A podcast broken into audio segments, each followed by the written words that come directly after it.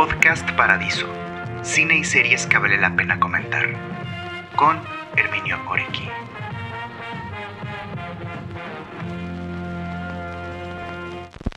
Hola, ¿qué tal? Bienvenidos y bienvenidas a un episodio más de Podcast Paradiso. En este capítulo tenemos un par de anuncios muy importantes que hacer. Yo creo que el más importante de todos es que Miroslava ha decidido eh, dejar el podcast, lo que me, deja a mí a cargo de este programa. Y van a haber obviamente muchos cambios, van a, eh, va, a dejar de haber series. Ese va a ser el primer cambio y el más importante de todos. No vamos a volver a hablar de series, no vamos a volver a hablar de películas de mujeres ni nada relacionado a los temas feministas. Va a ser un podcast 100% conducido por mí 100% testosterona. Vamos a hablar de puras películas de hombres para ver en este episodio del podcast. Ya quisieras, Herminio, ya quisieras que te dejara mi bebé a cabo. no, o sea, yo creo que, bueno, para principalmente para los hombres que se pusieron felices por ese anuncio, déjenme decirles que no, jódanse. Eh, las mujeres que se agüitaron por este anuncio, no es cierto, es una pequeña broma Obviamente no voy a dejar esto en control de un hombre. O sea, ¿cómo creen? no, pero, ya en ¿cómo serio. estás, Miroslava? Te escuchas extraña. ¿Qué, qué, qué pasa contigo? ¿Qué pasa contigo? ¿Por qué no puedes hablar?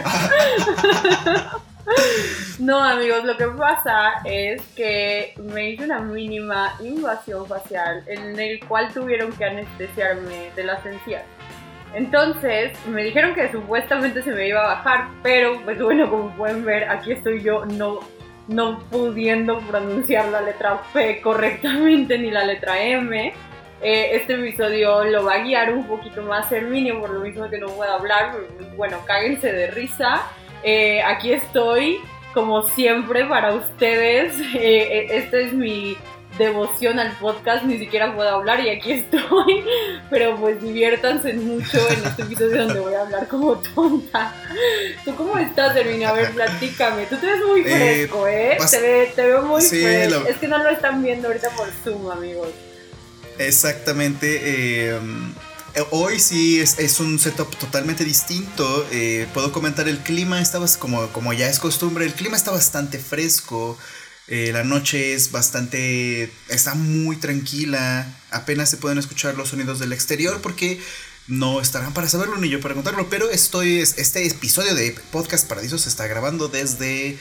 Eh, Tepoztlán, Morelos, que es un lugar increíble, yo nunca había venido y está hermosísimo. Entonces, eh, Miroslava eh, se hizo su invasión mínima facial y yo estoy en Tepoztlán, pero aún así estamos grabando el podcast, que es algo em, que creo que habla mucho de nuestro compromiso con este pequeño trabajo.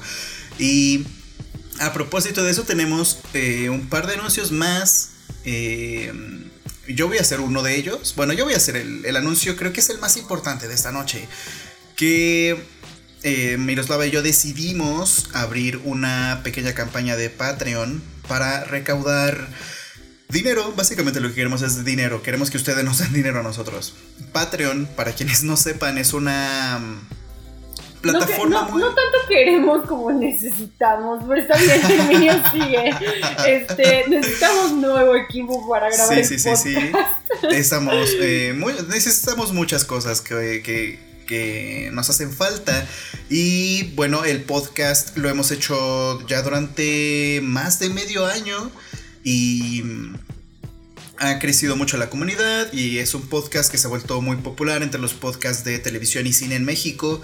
Y por eso mismo decidimos abrir esta pequeña campaña de Patreon. Que lo que les decía es que sí es un poco como Kickstarter. Quienes no vigen Kickstarter es una plataforma para fondear diferentes tipos de proyectos. Y por ejemplo, alguien saca un proyecto de una película, por ejemplo y recauda, eh, o más bien convoca a la gente a que donen dinero hacia a, esa causa, a la película en cuestión.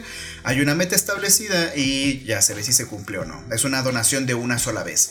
En Patreon es más una especie de suscripción mensual en la que, tanto en este caso Miroslava y yo les vamos a dar varias recompensas a cambio y de eso se trata en pocas palabras Patreon. Eh, esta campaña que vamos a hacer que empieza desde este episodio y que va a estar vigente hasta, pues no lo sabemos, hasta que se termine el podcast, no, no, no sabemos exactamente cuánto tiempo va a ser eso, pero es una, digamos, una suscripción mensual.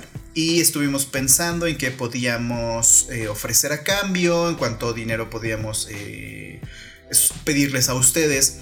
Y bueno, el podcast, en pocas palabras, va a seguir eh, exactamente igual como está ahorita. Es un podcast gratuito que ustedes pueden escuchar en diferentes plataformas. Eso no va a cambiar, pero va a haber la posibilidad de que ustedes apoyen este proyecto, de que ustedes apoyen esto con su dinero. Pueden apoyarnos desde un dólar, que en realidad es bastante, bastante poquito, hasta 5 dólares al mes, que creo yo que es un precio razonable. Y cada una de... Tenemos tres niveles en, Patreon. El primero cuesta un dólar, el segundo cuesta 3 dólares y el tercero 5 dólares. Y los beneficios van desde el simple hecho de apoyar el podcast y mostrar eh, ese, ese apoyo a través de dinero, que es un dólar, hasta eh, tener un episodio exclusivo de este podcast al mes y ese podcast que va a ser exclusivo para quienes donen 5 dólares en Patreon eh, va a estar disponible solo en esa plataforma, no va a estar disponible en ningún otro lado. Y bueno, ese episodio mensual va a ser un episodio mensual exclusivo para quienes estén suscritos a el plan de 5 dólares. Y el tema de ese podcast también lo van a elegir ustedes. Entonces es algo que nos emociona mucho porque vamos a llevar el podcast un poquito a, a otro nivel porque es lo que les decíamos, ya llevamos desde septiembre haciendo esto que ya va a ser casi un año, falta poquito para que sea un año de, Podcast Paradiso.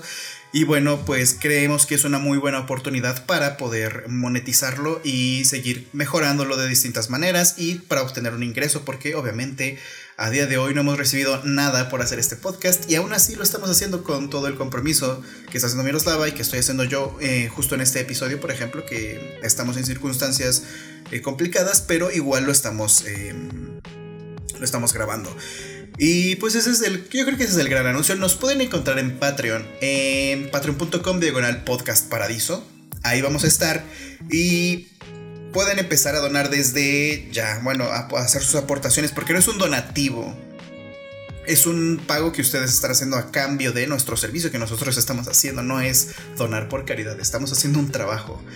Y bueno, ¿quieres comentar algo al respecto, Miroslava, de Patreon? Porque eh, creo que, creo que es algo importante, ¿no? El, hecho de llevar el podcast a un nuevo, a unos nuevos horizontes.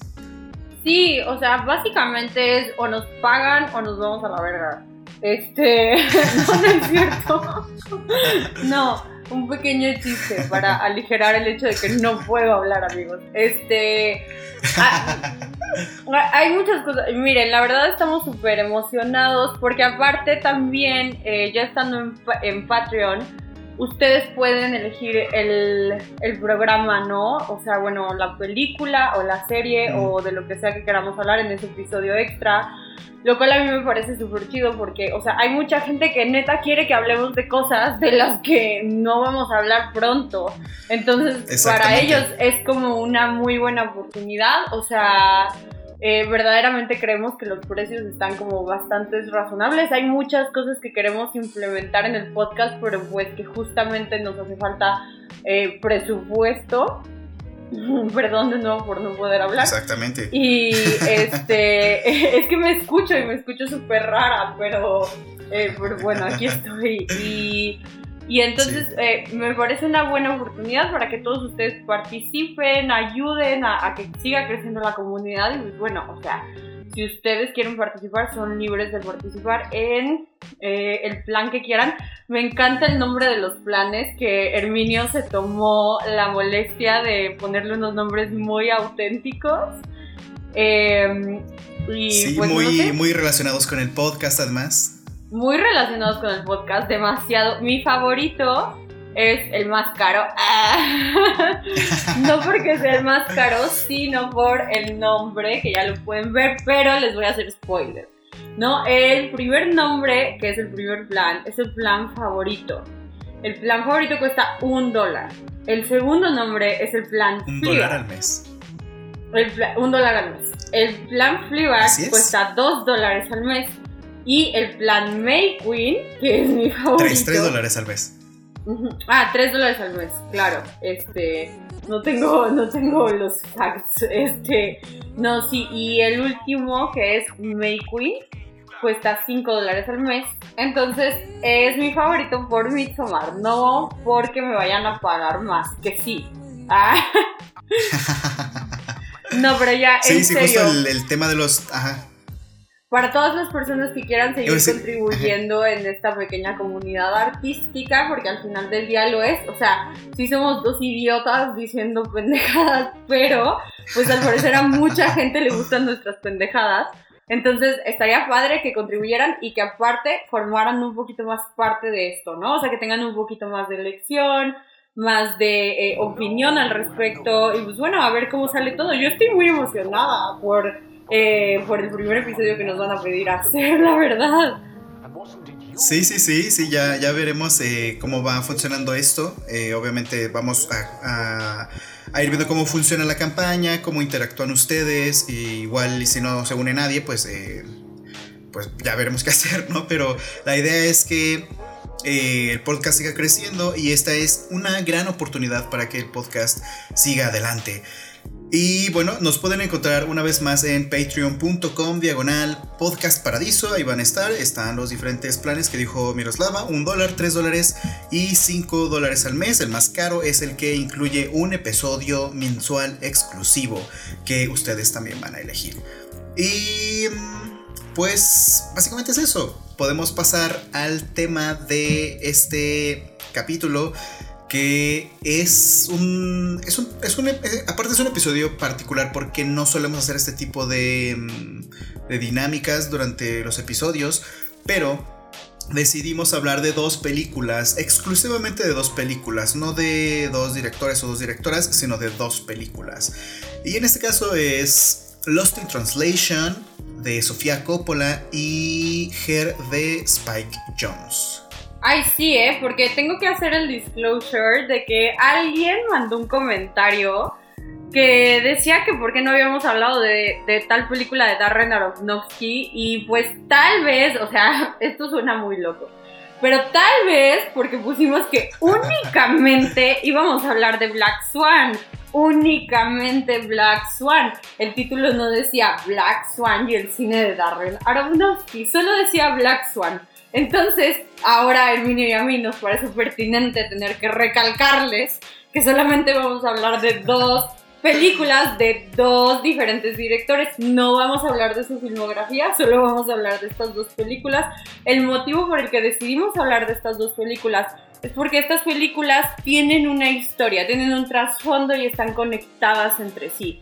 Lost in Translation es una película del 2003 de Sofía Coppola y Her es una película del 2014 de Spike Jones. Y ellos dos estuvieron casados y se amaban eternamente. Y, o sea, bueno, no sé si se amaban eternamente, pero la verdad me, me metí a leer varios artículos para el chismecito. O sea, el chismecito es muy importante siempre. Eh, Justo estábamos comentando el video y yo así de que, bueno, no hace falta chismecito en persona. Eh, Y pues los in voy a dar un poquito el, el resumen. Los in Translation se trata de una morra que se va con su esposo a que es el hermano de Phoebe Buffet en Friends, by the way, Frank, este Frank Jr. Jr. y se va con su esposo a Japón y ella se siente como muy sola porque ese güey está trabajando todo el día y ella no tiene nada que hacer y ahí se encuentra con un actor que antes era como muy importante, como en los 70s, 80s, y después pasa la fama y se va a hacer comerciales de whisky a Japón, que pues eso siempre pega. Y, y se empiezan a llevar y empiezan a conectar y empiezan a tener como esta relación platónica. Pero esta película habla un poco de la perspectiva de Sofía Coppola en su relación con Spike Jones, cómo se sentía súper sola, cómo sentía que su vida personal no llevaba un ritmo, un flujo, se sentía estancada, lo cual es interesante porque en Her, por ejemplo, a diferencia de Sofía Coppola, podemos ver que el personaje principal, el protagonista, está súper enganchado con todo lo que pasa en su relación y está súper enamorado de ella y como que no la puede superar y lo cual a mí, pues, me salta muchísimo porque al final del día todos son perspectivas, ¿no? Y entonces Lost in Translation es, es la perspectiva de Sofía Coppola de cómo se sentía ella en la relación, o sea, cómo ya no se sentía a gusto. Y en Her es como la perspectiva de él de que, güey, la amaba eternamente, ya sabes, a pesar de que ella pues ya, o sea, es súper fuerte porque aparte ves Lost in, Translation y dices, ay, pinche vieja culera, o sea, porque de hecho lo medio, ni lo retrata, o sea, de hecho, o sea, algo que a mí me llama mucho la atención en Lost in Translation es que el güey no está, lo cual pues habla lógicamente de la ausencia que ella sentía de Spike Jones en su relación. Entonces me vuela eso a la cabeza y en Her ella está muy presente en la cabeza de este güey todo el tiempo. Entonces al final del día pues son dos perspectivas, o sea, verdaderamente nunca vas a saber qué es lo que pasó ahí, cómo se desenvolvió la historia, sino solo tenemos las perspectivas de ellos dos. Y el común denominador es Scarlett Johansson, que participa en ambas películas. Eso me parece también muy interesante. Sí, es, eh, es un caso muy peculiar y muy interesante de revisar y de... O sea, se me hace muy... Es muy bonito, también es muy doloroso, pero me gusta que es un par de películas que, como dices, tratan de una... de la diferentes perspectivas, dos perspectivas distintas de la misma relación, del mismo evento incluso, que es el divorcio, ¿no? Eh, más en Hers, que es eh, que se centra un poco más en esa parte. Y Lost in Translation es más centrarse en la parte del desapego y del alejamiento que hay entre estas dos personas. en ese entonces, Sofía Coppola y Spike Jones, cuando eran pareja, eh, en ese momento, Spike Jones era director de videos musicales, igual que el personaje que es eh, pareja de Scarlett Johansson en la película, que es director de videos musicales. Y puedes ver, obviamente, muchos paralelismos entre las vidas de, estos de estas personas, tanto de Sofía como de Spike. Y, y me gusta el cómo, cómo al final es algo catártico para ambos al final es algo muy catártico y es algo que, que, es un ejercicio que pocas personas pueden darse el lujo de hacer, ¿no? No cualquiera puede decir, eh, mi esposa, bueno, mi ex esposa es directora, yo soy director y nos vamos a hacer una película uno al otro sobre cómo terminamos y cómo, cómo terminó la relación. Es decir, tú puedes con 10 años de diferencia, ¿no? O sea que es muchísimo tiempo. Sí, sí, sí, es mucho, mucho tiempo es muy, también muy curioso también el factor tiempo, el cómo pues se procesaron las formas de, de, bueno, los sentimientos de distintas maneras y bueno, aparte se atraviesa lo que es el proceso creativo, ¿no? Em, pero me gusta que aparte las dos películas se parecen mucho en muchas de sus imágenes. En, creo que Spike Jones, le tocó hacer la segunda película, digamos, y él imita muchos planos de, de Lost Translation, de cómo cómo logra representar estos dos personajes que se sienten completamente solos en una ciudad eh, muy, muy poblada. Una es Tokio y la otra es, me parece que es una especie de Los Ángeles. Es como Chicago, ¿no? Anda, es que creo que no sé si se establece bien, la verdad no recuerdo. No volví a ver ninguna de las dos películas para el podcast, pero no recuerdo ese detalle. El punto es que es una, es una ciudad de Estados Unidos que lo que me encanta de Her es que plantea un, futuro que no es el futuro, el típico futuro de, las películas de Hollywood, que es un futuro apocalíptico donde hay muchos desastres o hay eh, epidemias o alguna cosa loca. No, es un futuro bastante... Mm, bastante parecido a lo que, a lo que va a suceder en algún momento. Eh, pero bueno, creo que ahorita podemos enfocarnos en Es algo que ya está sucediendo. Sí, justamente. yo, es que. Sí, justo creo que está pasando algo muy parecido. Eh, algo que cuenta Spike Jones cuando él estaba escribiendo el guion. Eh, surge Siri. Eso fue en 2011, me parece, algo parecido. Que él estaba escribiendo el guion y surge Siri. Y fue algo que le saltó mucho porque él ya tenía el concepto de esta inteligencia artificial con la que se interactuaba y le llamó mucho la atención cómo, cómo realmente estaba pasando un poco lo que él estaba escribiendo sin tener noción de, de, de Siri, de la existencia de Siri. Pero bueno, el punto es que sucede en un futuro muy... No tan cercano, pero sí se siente un futuro muy inmediato. Se siente un futuro que es muy nostálgico. Eh, la forma en la que se visten eh, los personajes, en especial Theodore, que es el protagonista, interpretado por Joaquín Phoenix. Él se viste, tiene, se viste, como un hipster, tiene, tiene esta onda nostálgica, Mm, de, de, revivir una moda del pasado y muchos de los personajes tienen ese tipo de, de atuendos muy, muy retro, digamos. Aparte también hay un gusto y una necesidad además por el objeto físico, que eso es algo también que salta mucho ahorita, que nos estamos dejando un poco del objeto físico, pero a la vez también se está regresando y se quiere tener algo, se quiere sentir que, tienes algo físico y que algo te pertenece y algo análogo que puedes tocar. Y justo ahorita es una, es una locura lo que tú puedes hacer en el mundo digital, lo que tú puedes comprar en el mundo digital es así una locura.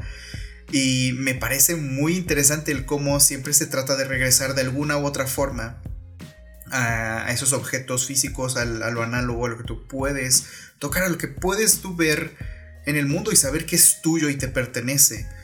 Eh, como los, en el caso de los discos de vinil, ¿no? Que eh, dejan de estar, dejaron de estar de moda un rato, más bien desaparecieron un rato y volvieron a estar de moda ahorita. Y es esa muestra de que tú tienes algo más que simplemente la música. Y eso es algo que se refleja mucho en Jeren, como eh, Theodore se dedica a escribir estas cartas, pero son cartas en formato físico. Son unas cartas muy muy personales. Además él, lo que es él, se dedica a eso a, hacer este tipo estas cartas que se imprimen con con tipografías que simulan ser escritas a mano. Y es algo bien bien bien loco. O sea y así empieza la película. El primer plano de la película es él diciendo unas aparentes palabras de de amor hacia otra persona, pero en realidad solo se las está diciendo a una pantalla, en realidad solo está hablando con una pantalla. Y mm, creo que antes de seguir avanzando podríamos como enfocarnos un poco más en Lost in Translation, porque creo que de ahí parten muchas cosas para Her. En Lost in Translation, de nuevo, eh, que es de Sofía Coppola, eh, ella retrata mucho de muchos elementos autobiográficos, muchos elementos de que se vivieron dentro de su matrimonio y ella pensaba mucho en, en cómo este mundo en el que Spike Jones estaba involucrado, que era el de videoclips musicales, era un mundo muy superficial y no...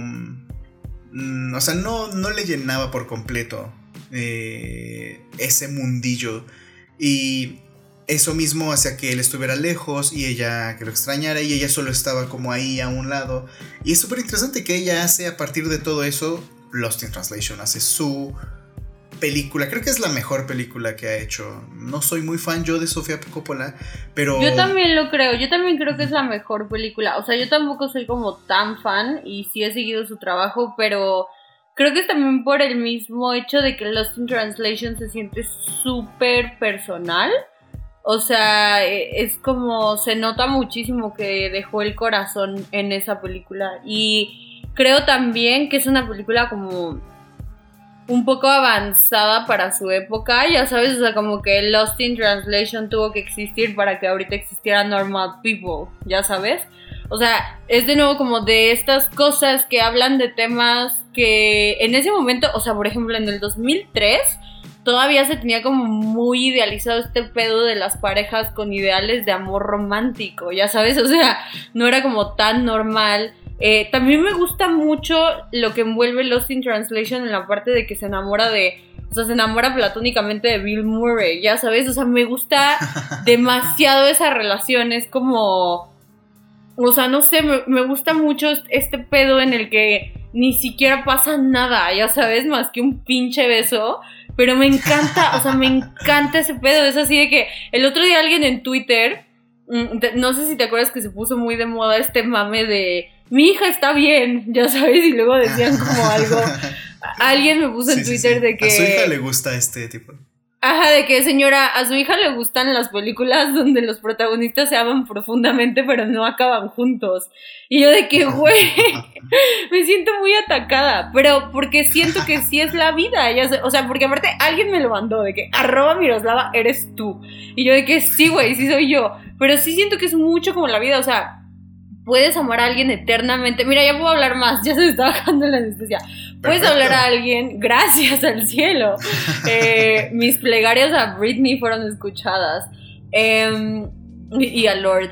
Y, y, entonces siento que, o sea, sí puedes amar a alguien como yo lo menciono en todos los episodios donde hablamos de estos temas, porque siempre terminamos hablando de estos temas, o sea, de que Fleabag, este, Normal People, eh, ya sabes, o sea, sí, tenemos miles de ejemplos en La La Land, en estas Begin Again, en este podcast, tenemos muchísimos ejemplos de esa clase de relaciones y a mí me encantan porque se me hacen muy apegados a la realidad. O sea, verdaderamente puedes amar a alguien con todas tus fuerzas y no estar con esa persona, ya sabes, porque así es la vida, güey. O sea, de que Switch is life, no pasa nada, te vas a volver a enamorar, como la canción que nos recomendó Herminio en el podcast de Normal People de David Byrne que se llama Strange Weather.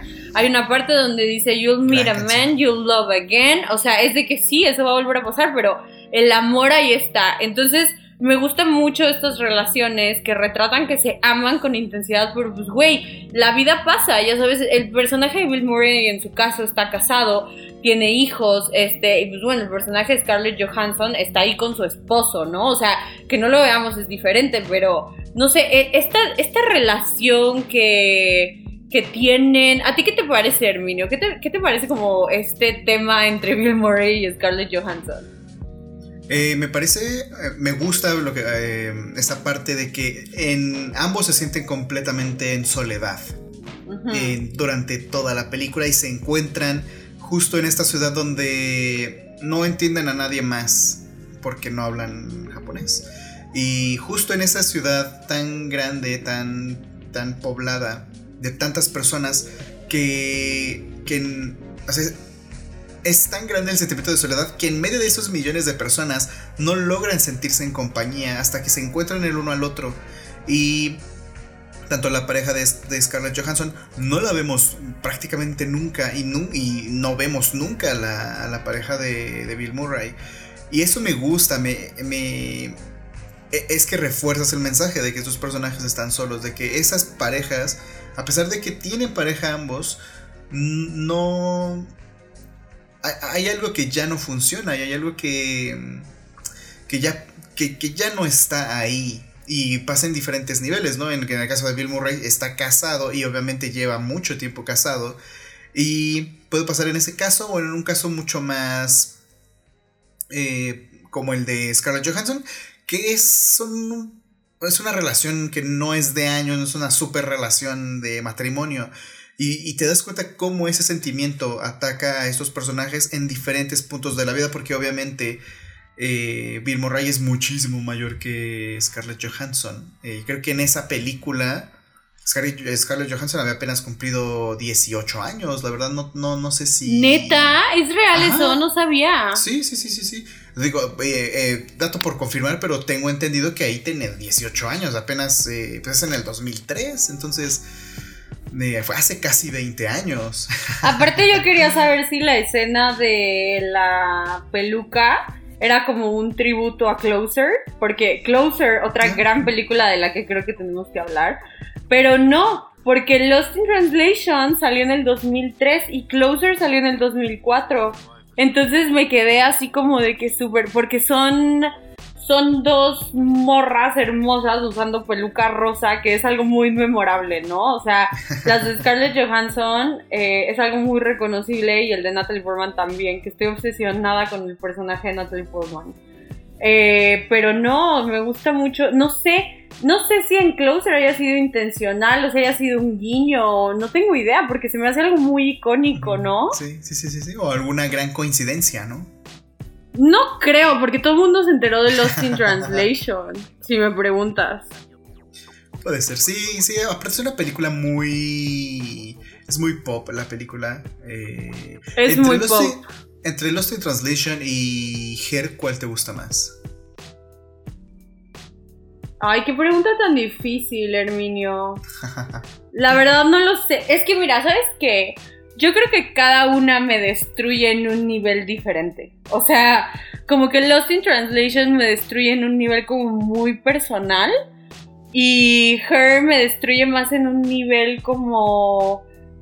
Por ejemplo, la carta que le hace al final Theodore a Catherine, donde le expresa todo así de que, güey, siempre, o sea, siempre voy a llevar una parte de ti conmigo y quiero que lo sepas. O sea, eso me, no sé cómo decirlo, o sea, me rompe el alma, pero en el sentido de relaciones, ya sabes. Y creo que Lost in Translation es una película más personal.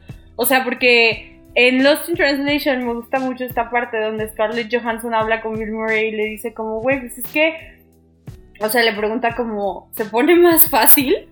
O sea, como que le hace esta pregunta a este güey de que se pone más fácil y es de que no.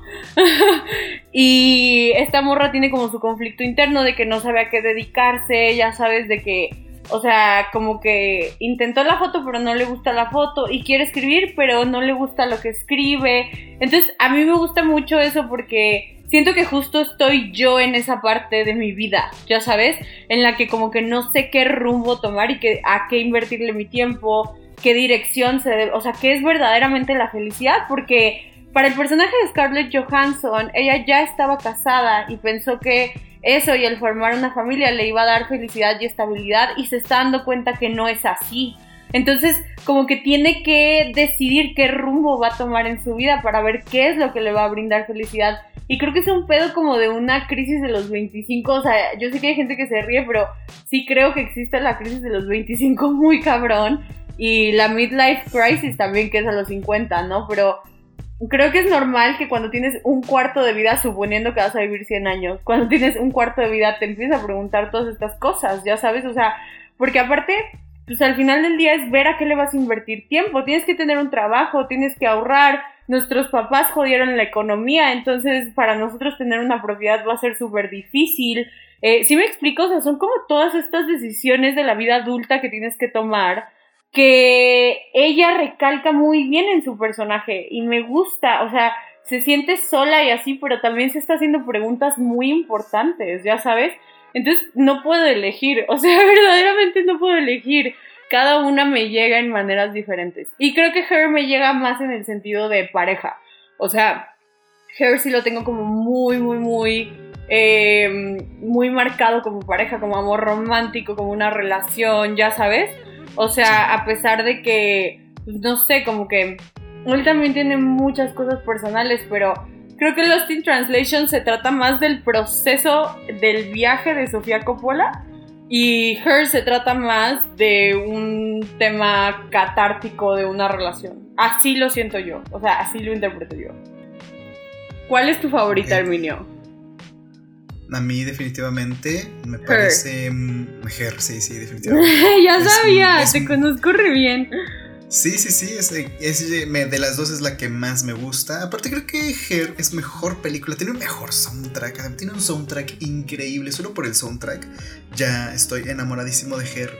Güey, ¿sabías que lo he buscado por todos lados y no lo encuentro en vinil? Es un verdadero dolor de huevos. No, sí existe, sí, existe. es que nunca salió. ¿Sí?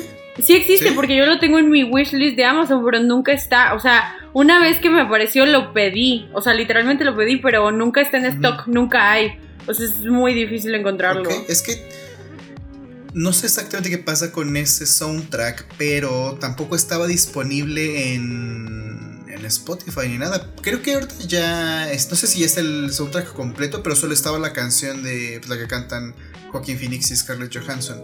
The Moon eh, pero sí es un soundtrack. Ajá, es un soundtrack muy eh, complicado de, obtener, de si quieres escucharlo. En Spotify no está. Eso, eso sí es verdad. En Spotify, si lo quieres escuchar, te tienes que meter a YouTube.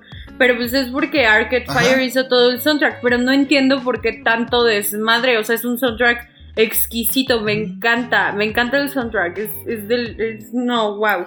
Me gusta mucho porque haz de cuenta que profundizando un poquito en Her, eh, hace poquito hay unos libros que se llaman, uno se llama Homo Sapiens y el otro se llama Homo Deus, Yo apenas, este, digo, Homo sapiens, no sé si se llama Homo sapiens, creo que se llama Sapiens nada más, corrección.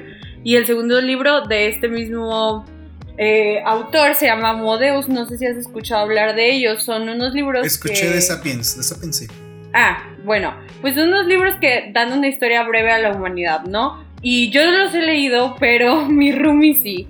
Y eh, me platicó, me dio una perspectiva como otra persona, no fue mi roomie, fue otra persona que lo leyó, este, no voy a contear mal, pero me dijo que Homo se trata un poco de cómo la tecnología, o sea, va a influenciar en la manera en la que nosotros estamos viviendo, ¿no? Entonces, haz de cuenta que la inteligencia artificial va a llegar a un punto en el que si tú ya te sientes identificado como con una canción, esto está loquísimo, ¿eh? Si tú ya te sientes identificado con una canción y dices como de que, ay, wow, me encanta esto, la melodía y la letra y no sé qué, la inteligencia artificial, el futuro de la música va a ser que se creen canciones específicamente para ti, donde las letras se traten de ti y la melodía se trate de ti. Entonces, o sea, va a estar tan cabrón la inteligencia artificial que vas a meter tú todos tus datos y como registros musicales de las cosas que te gustan y entonces para cuando te sientas de cierta manera la música va a ser ideal para ti y te va a gustar. O sea, eso es lo más cabrón porque dices de que, ay, no, no, o sea, vas a preferir mil veces como una máquina o como digo, personas y el tacto y los instrumentos y así que una máquina, ¿no?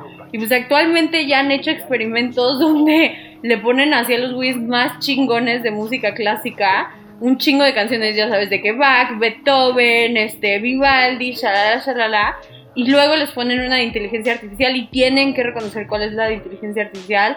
Y como no sé cuántas personas dijeron que la de la inteligencia artificial era su favorita, a pesar de no saber, porque era la que tenía como más emoción. O sea, imagínate ese desmadre, güey.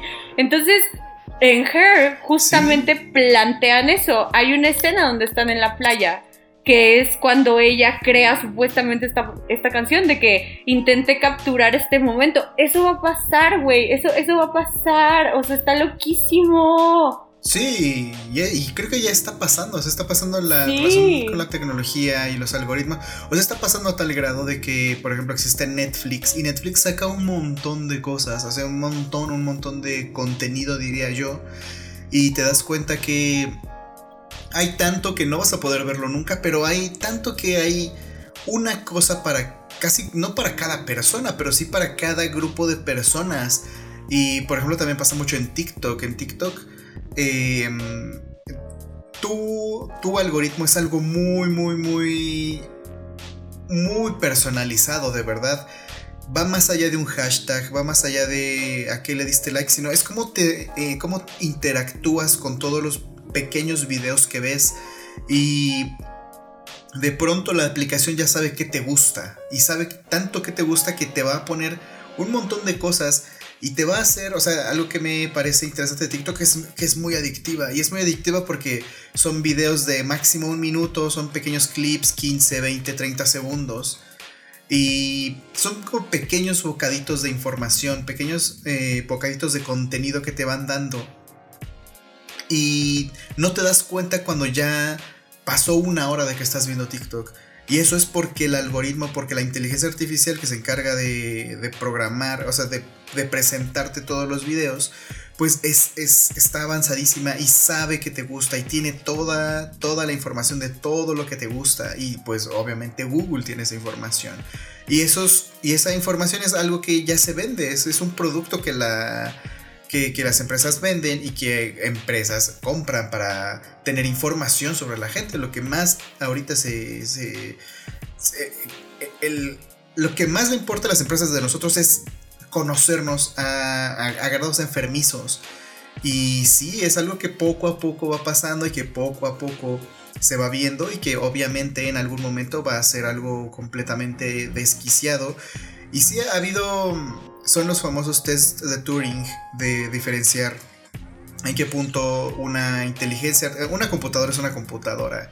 Y eso lo tratan mucho en esta película que se llama Ex Máquina de Alex Garland. Gran película, también deberíamos hablar de ella. A mí, yo, yo justo yo hice un video hace muchos años de Her y mm, en ese video mencioné tantito a, a Ex Máquina. que eh, comparé un momento muy preciso, porque a mí la inteligencia artificial de Ex Machina me parece muy artificial. Por otro lado, la inteligencia artificial de, de Her se me hace tan creíble y tan orgánica que dices, ok, lo, lo comprendo.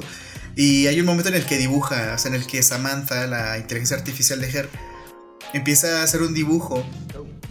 Y hay un momento en el que la inteligencia artificial de Ex Máquina hace un dibujo y es tan. es como tan pretencioso, tan pedante esa parte. Y ves el dibujo de Samantha que es tan ingenuo, tan. tan real. Y dices, ah, ok. por eso me parece que es un gran ejemplo de la inteligencia artificial Sam, Samantha.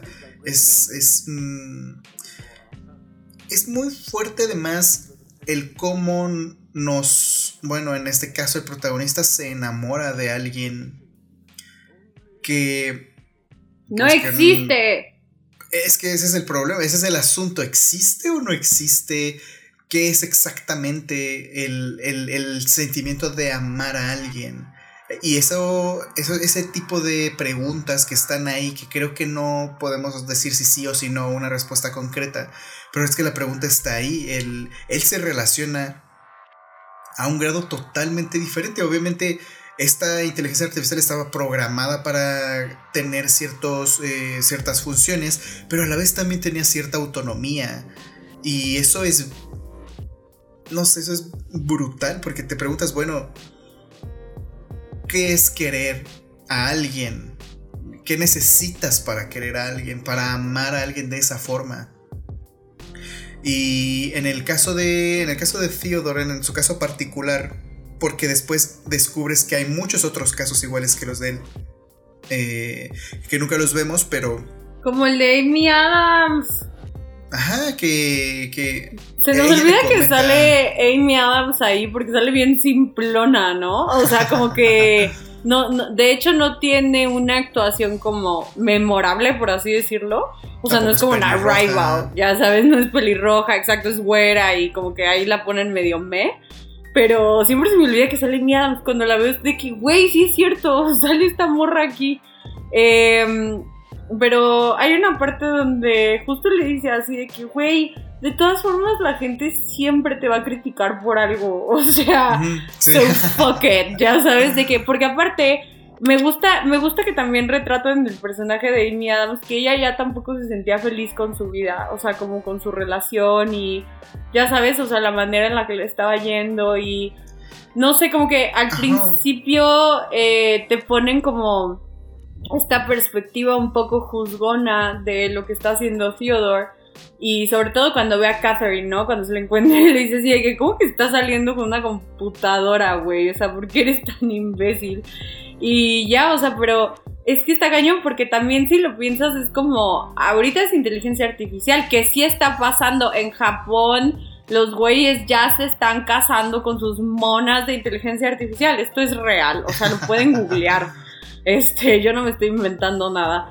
Y, y no sé, o sea, como que pasa esto de que este güey se enamora de, de este sistema operativo, pero antes era el catfish, ya sabes. O sea, antes te enamorabas de una persona que probablemente no era esa persona. Y lo único que conocías de esa persona era como a través de la información que intercambiaban en línea, ¿no? Entonces creo que aquí entra como esto que tú dices, de qué es el querer a alguien. O sea, como todos estos conceptos que tenemos preestablecidos, pero que de nuevo ya están cambiando por la tecnología. Es como también el tener una relación a distancia, por ejemplo. No tienes a una persona contigo cerca todo el tiempo, pero aún así la amas, ya sabes, y decides intentarlo.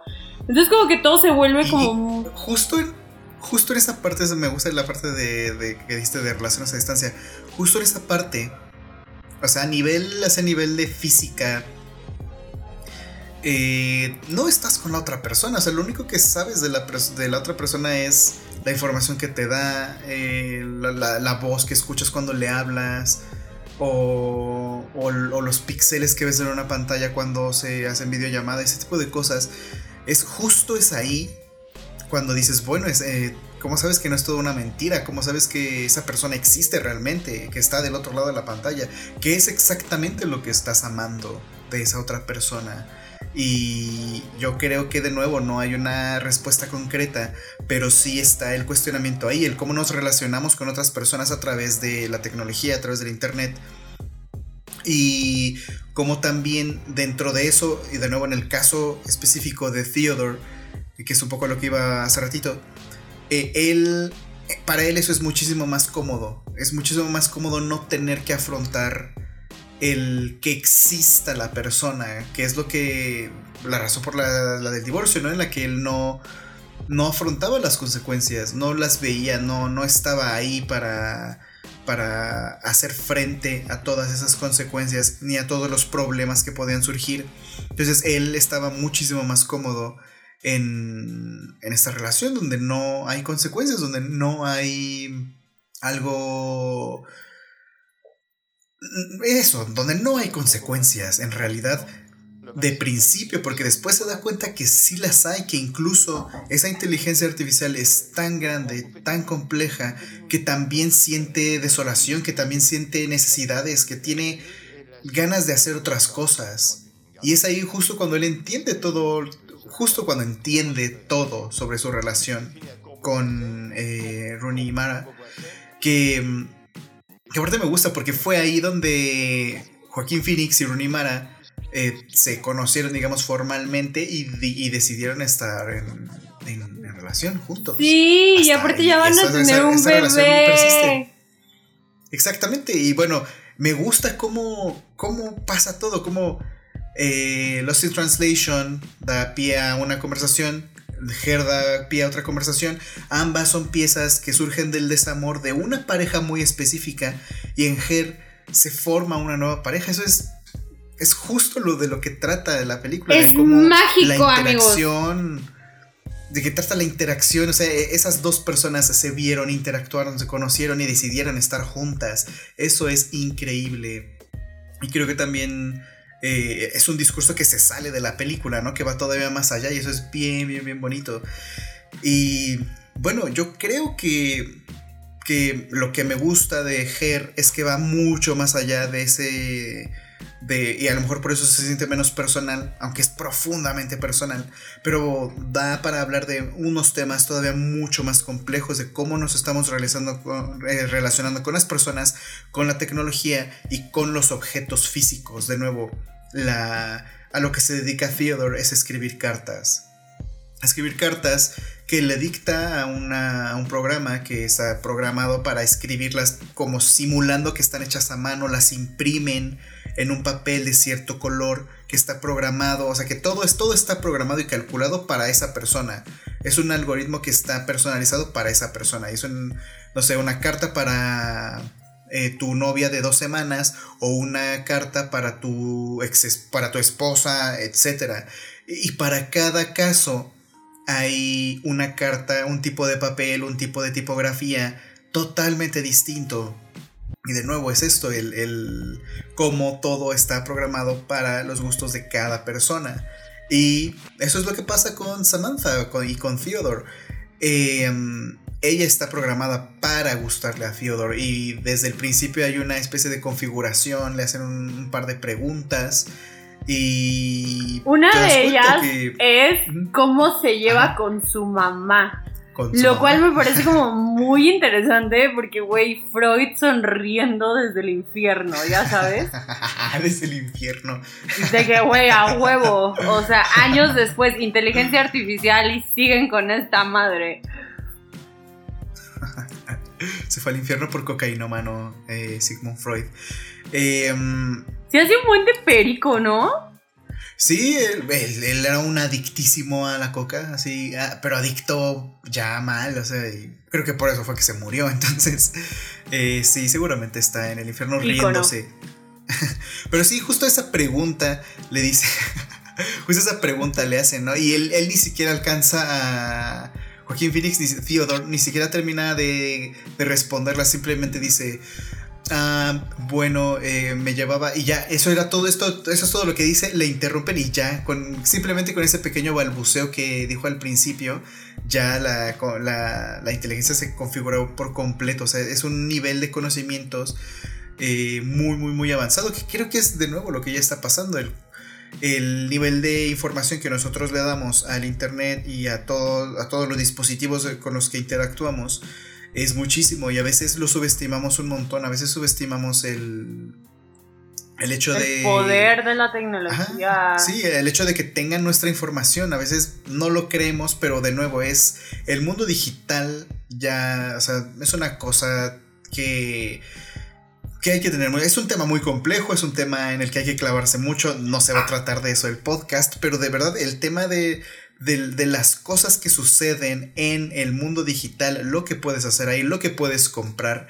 es una locura. Y entre esas cosas que puedes comprar, cosas que no son tangibles, cosas que ni siquiera tienen valor real en el mundo, o sea, cosas que ni siquiera puedes decir que existen, como tu información, como la información de Miroslava, de qué le gusta, qué escucha en la mañana, qué escucha en la noche, eh, a qué hora se sale de su casa, qué hace cuando se sale de su casa, qué tipos de helados frecuenta. Ese tipo de información es muy valiosa, pero es algo que no existe, es algo que no es tangible, son cosas que, o sea, ¿cómo vendes algo así? ¿Cómo algo de ese tipo tiene tantísimo valor justo ahora? Y de nuevo, es algo que estamos subestimando muchísimo, pero de nuevo, me encanta que Ger hace siete años, más o menos, seis, seis, siete años, puso esas preguntas de, de un futuro muy cercano, que es un futuro que ya está sucediendo, es un futuro que ya está muy cerca de nosotros. Y no lo sé, por eso me gusta mucho Ger, por eso es, me parece tan fascinante el cómo nos relacionamos con todo. Y hay una escena muy fuerte que es justo cuando cuando Samantha intenta encontrar una chica que le dé cuerpo. Eh, o sea, para que Theodore pueda estar con ella. Que al final todo eso sale mal. Pero es una escena fuertísima. O sea, es una escena en la que. Justo. Justo va. Va más. Es, es la pregunta que de nuevo. Que hago de nuevo. ¿Qué es lo que estás amando? ¿Qué es lo que. ¿Qué, qué es lo que tú estás amando realmente? Eh, cuando amas a una persona y cuando quieres estar con ella y cuando estás físicamente con esa persona, ¿cómo cambia la interacción? Es, es algo que creo que da para hablar así mucho tiempo y que hay que investigar un montón, pero de verdad a mí me, me sorprende, me... No sé, entonces se me hace muy impactante porque es algo que ya está pasando. Y justo tengo ahorita una playera de Ghost in the Shell, pues ustedes no la están viendo, pero Ghost in the Shell va de eso, o sea, va de de, nuestra identidad, de, de, qué somos nosotros realmente, si somos nada más eh, un cuerpo que está funcionando, somos nuestra mente, lo que sea que sea eso. Y... No, la gran película de Ghost in the Shell no es el tema de esta... Esa película deberíamos de hablar próximamente. Pero sí, me la han recomendado muchísimo esa película. Es, es gran película, es un poco densa, pero de verdad es muy, muy, muy, muy buena. ¿Sabes cuáles son unas de las teorías de por lo cual la simulación es real? Ah, porque amigos, yo no sé si ustedes saben, pero yo creo en la simulación. Yo soy... Eh, yo verdaderamente sí creo que alguien nos está observando y estamos siendo controlados por una raza superior, obviamente. Eh, y una de las teorías de la simulación es que justo este pedo de la tecnología nos llegó muy rápido. O sea, que no hay manera en la que todo, porque nos tocó el primer teléfono de que pinche flip phone, ya sabes, de que el primer teléfono móvil, o sea, los que eran ladrillos y los que, o sea, el Motorola Racer y la madre y los Nokia y tal, o sea, nos tocó todo ese proceso hasta el iPhone donde estamos ahorita, que si te lo preguntas es un avance en chinga, o sea, es algo muy rápido lo que tenemos ahorita, muy instantáneo, muy inmediato. Por eso pobre Katy Perry, güey, no, o sea, no la dejan descansar, cabrón, la hicieron demasiado famosa. O sea, este de los Illuminati, los reptilianos, no me suena algo tan descabellado, no estoy segura de que sean ellos los que son el orden mundial, pero sí creo que hay... El, el, el, podcast te vuelve un podcast pro Illuminati de pronto. Güey, ya sé, o sea, porque aparte yo siempre soy de que agradecida con la simulación, al menos aquí está bonito, güey. O sea, si aquí está culero, imagínate cómo está ya, ya sabes. No, fíjate que yo creo que también, o sea, ya adentrándonos en esos temas un poco ajenos, no tan ajenos a la película, pero... no, eh, estamos hablando de, la tecnología. inteligencia artificial, demás. Sí, eh, yo creo que sí hay algo. Es que, es, que hay, incluso hay teorías de física cuántica, de que el mundo no es análogo, sino es digital, porque todo es matemáticamente explicable, todo es muy. Es muy sospechoso que todo sea tan perfecto numéricamente hablando. Em, y sí, de, pronto tienes experiencias eh, muy, como muy reveladoras que dices, nunca había visto el mundo de esta forma. Y, te das cuenta que el mundo es algo más de lo que tú percibes. También incluso la raza humana es, es, una raza que ha tenido un avance, o sea, a comparación de la, de la historia de la, de, la Tierra, de millones y millones y millones de años. E incluso en todo ese lapso, el avance de la raza humana, bueno, de la especie humana, ha sido muy acelerado de pronto, ¿no? Y hay muchas teorías de qué pasó, de por qué, de cómo es que nosotros los seres humanos llegamos a este nivel de conciencia tan fuerte, tan avanzado. Y por ejemplo, Terrence McKenna dice en este libro de Food of Gods, que es un libro que utilicé para el video de Midsommar, él dice, él tiene la teoría de que los en, en cierto momento, eh, me parece que era el Homo erectus, eh, empieza a consumir los hongos alucinógenos y esos hongos hacen, hicieron que aumentar el tamaño de su cerebro. Y es una teoría súper, súper, súper loca. Porque no hay, no hay realmente una razón de por qué somos como somos ahora y cómo es que fue que sucedió tan rápido. Pero... De nuevo, no sé cómo terminamos hablando de esto, pero regresando a Her. En Her tenemos todos esos cuestionamientos, todos esos, todas esas, todos esos temas y, eso es lo que me gusta de Her, que terminamos hablando de, cosas que pareciera que no tienen relación, pero me gusta por eso, porque da para hablar de muchísimas otras cosas. Lost in Translation me parece una película mucho más em, ok, mucho más... Em, dentro de la norma, dentro de un lugar muy preciso, muy seguro. Eh, en el que se habla del sufrimiento concreto de, del personaje de Scarlett Johansson, pero en Her creo que va todavía más allá porque sí es el, es el sufrimiento de Theodore y el cómo está encerrado dentro de este, de este círculo y él, está, él es quien está negado a firmar el divorcio y es él el que siempre está constantemente recordando a esta mujer, eh, a Ronnie Mara. Y, y es muy creo que yo nunca he llorado como tal en una película, así que digas que me puse a llorar, pero en Her es en esos momentos que, te, que te, hace sentir algo así en, el pecho y en la garganta. Y yo cuando lo sentí fue justo en los flashbacks que él va teniendo con su, o sea, con su pareja, ¿no? Con su, con su esposa. Y cómo estaban juntos y, y eso a nivel audiovisual, a nivel narrativo, es increíble porque no estás, de nuevo, no estás utilizando palabras para decir, Theodore en ese momento se sentía muy triste. O él no tiene que decir, me siento muy triste por tal y tal y tal y tal. Sino que simplemente con el montaje estás mostrando la soledad de un personaje. Estás viendo que ese personaje está solo y de pronto pones esas escenas casi sin contexto donde él está disfrutando la vida con su, con su esposa y sientes de inmediato la soledad más, más, más, más fuerte de ese personaje, de cómo extraña y anhela a su esposa, bueno, a su ex, esposa.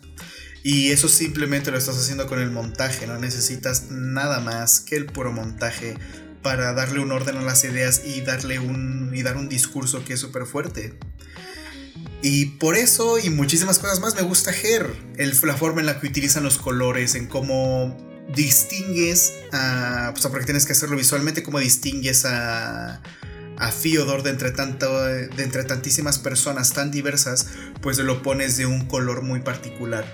Y siempre está caminando a contraflujo del resto de personas.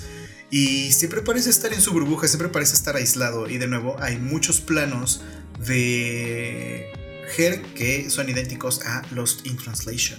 Como el de Theodore en el, en el elevador pues está justo el plano de Bill Murray en el, elevador. O sea, ese tipo de cosillas están todo el tiempo durante toda la película Y es casi un diálogo. Me gusta que entre eh, Her y Lost in Translation hay una especie de diálogo. Un diálogo entre una película y otra. Es casi una conversación.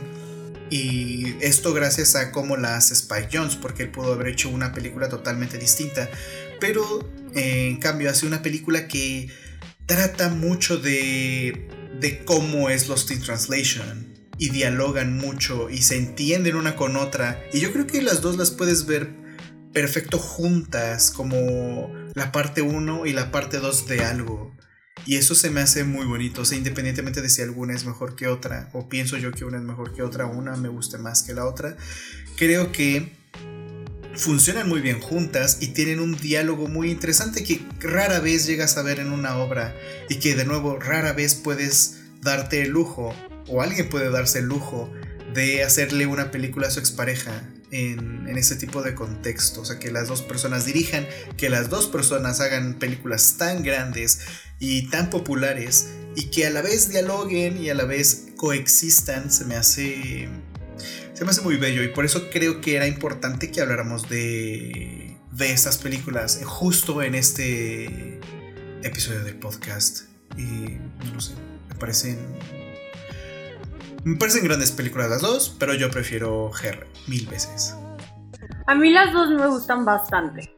O sea, te digo, como que cada una me, me llega diferente, de diferente manera y como que...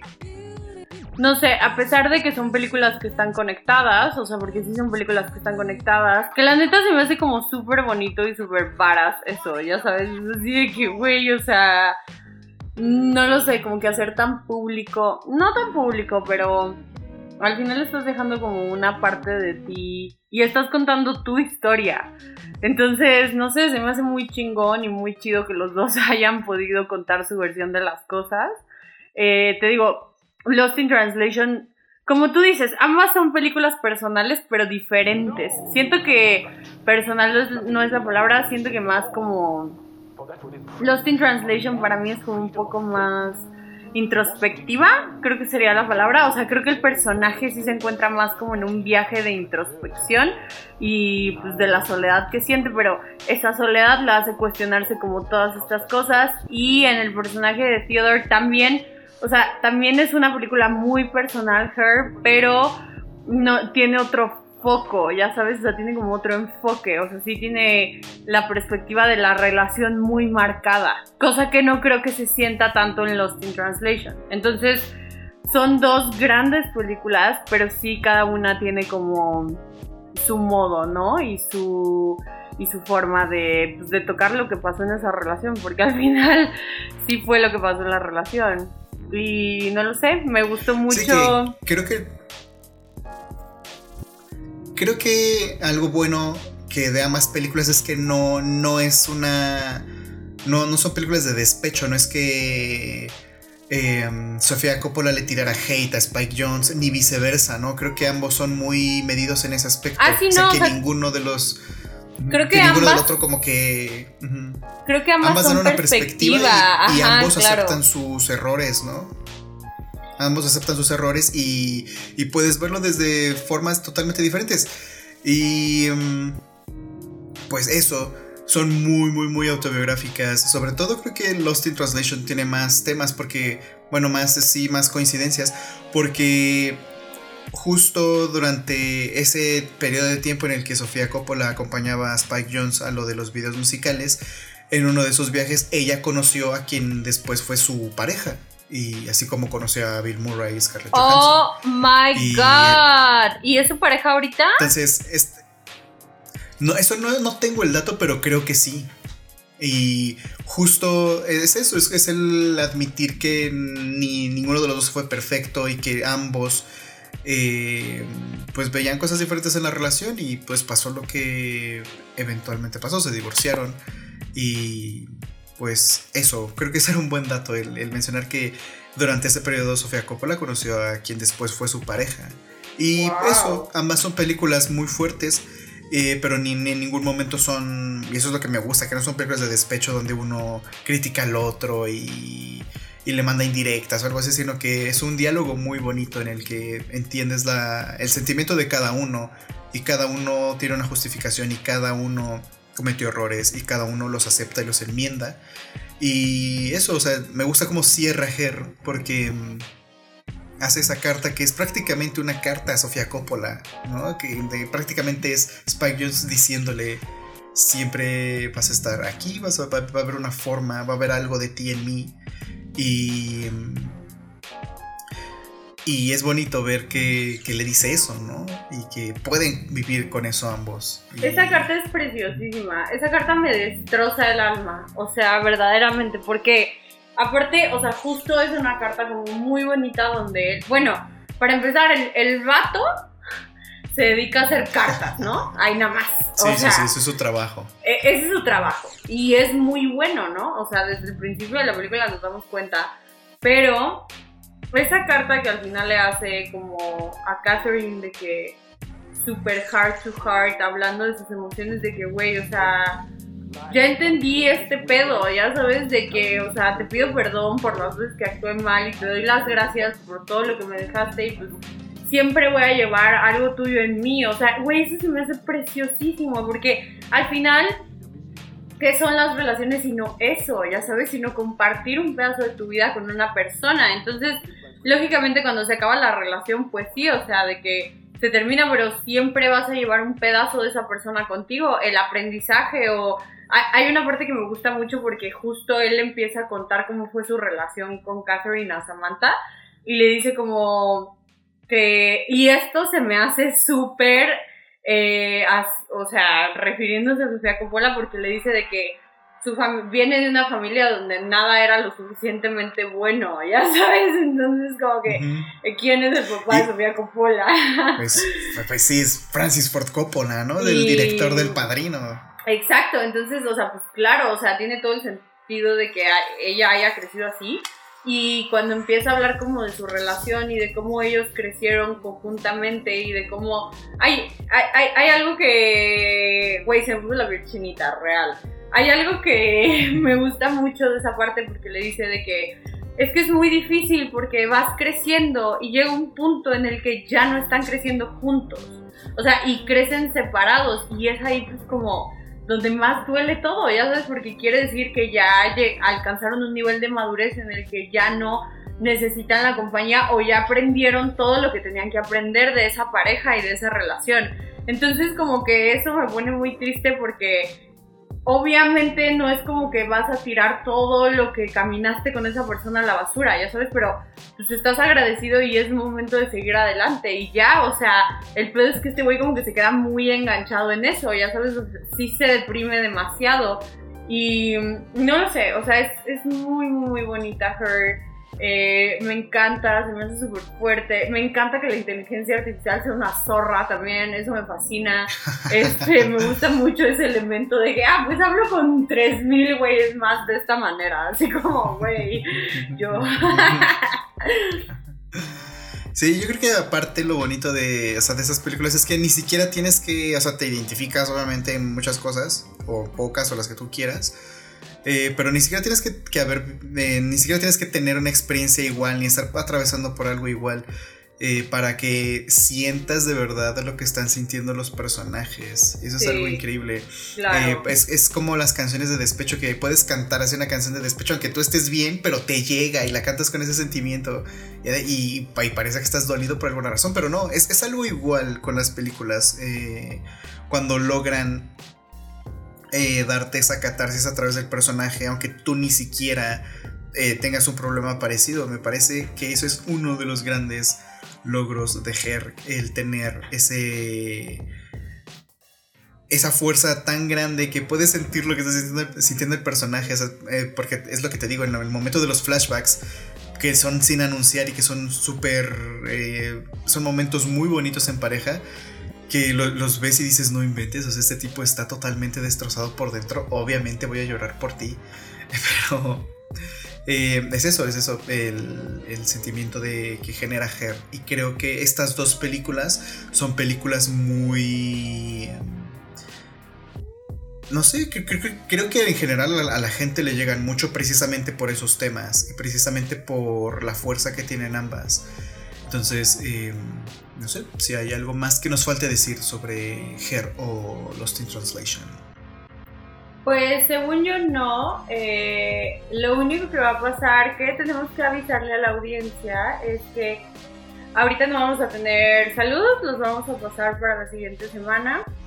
Eh, pero muchas gracias por participar, créanme que vemos todos sus saludos, nos encantan los emojis. ¿Qué, qué emoji vamos a elegir para este episodio? Para Ger será conveniente. Mm, para Ger y Lost in, Translation no tengo idea. O sea, una torre de Tokio.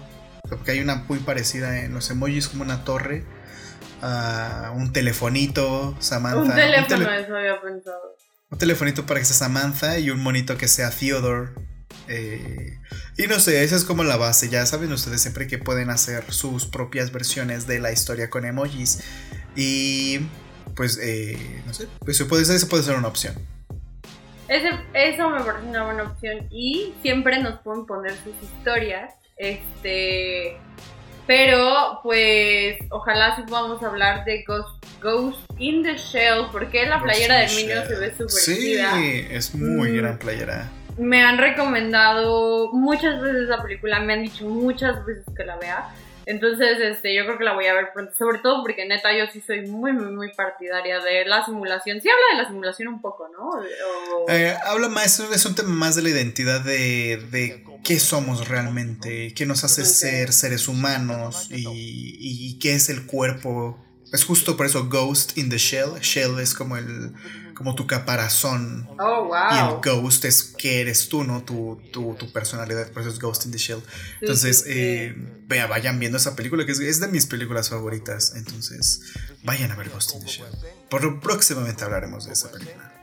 Ay, pues muchísimas gracias por escucharnos. Como cada semana, nos escuchamos la próxima semana. Recuerden seguirnos en nuestras redes sociales, muy importante arroba podcast paradiso. Miren, me las arreglé para poder dar los anuncios al final.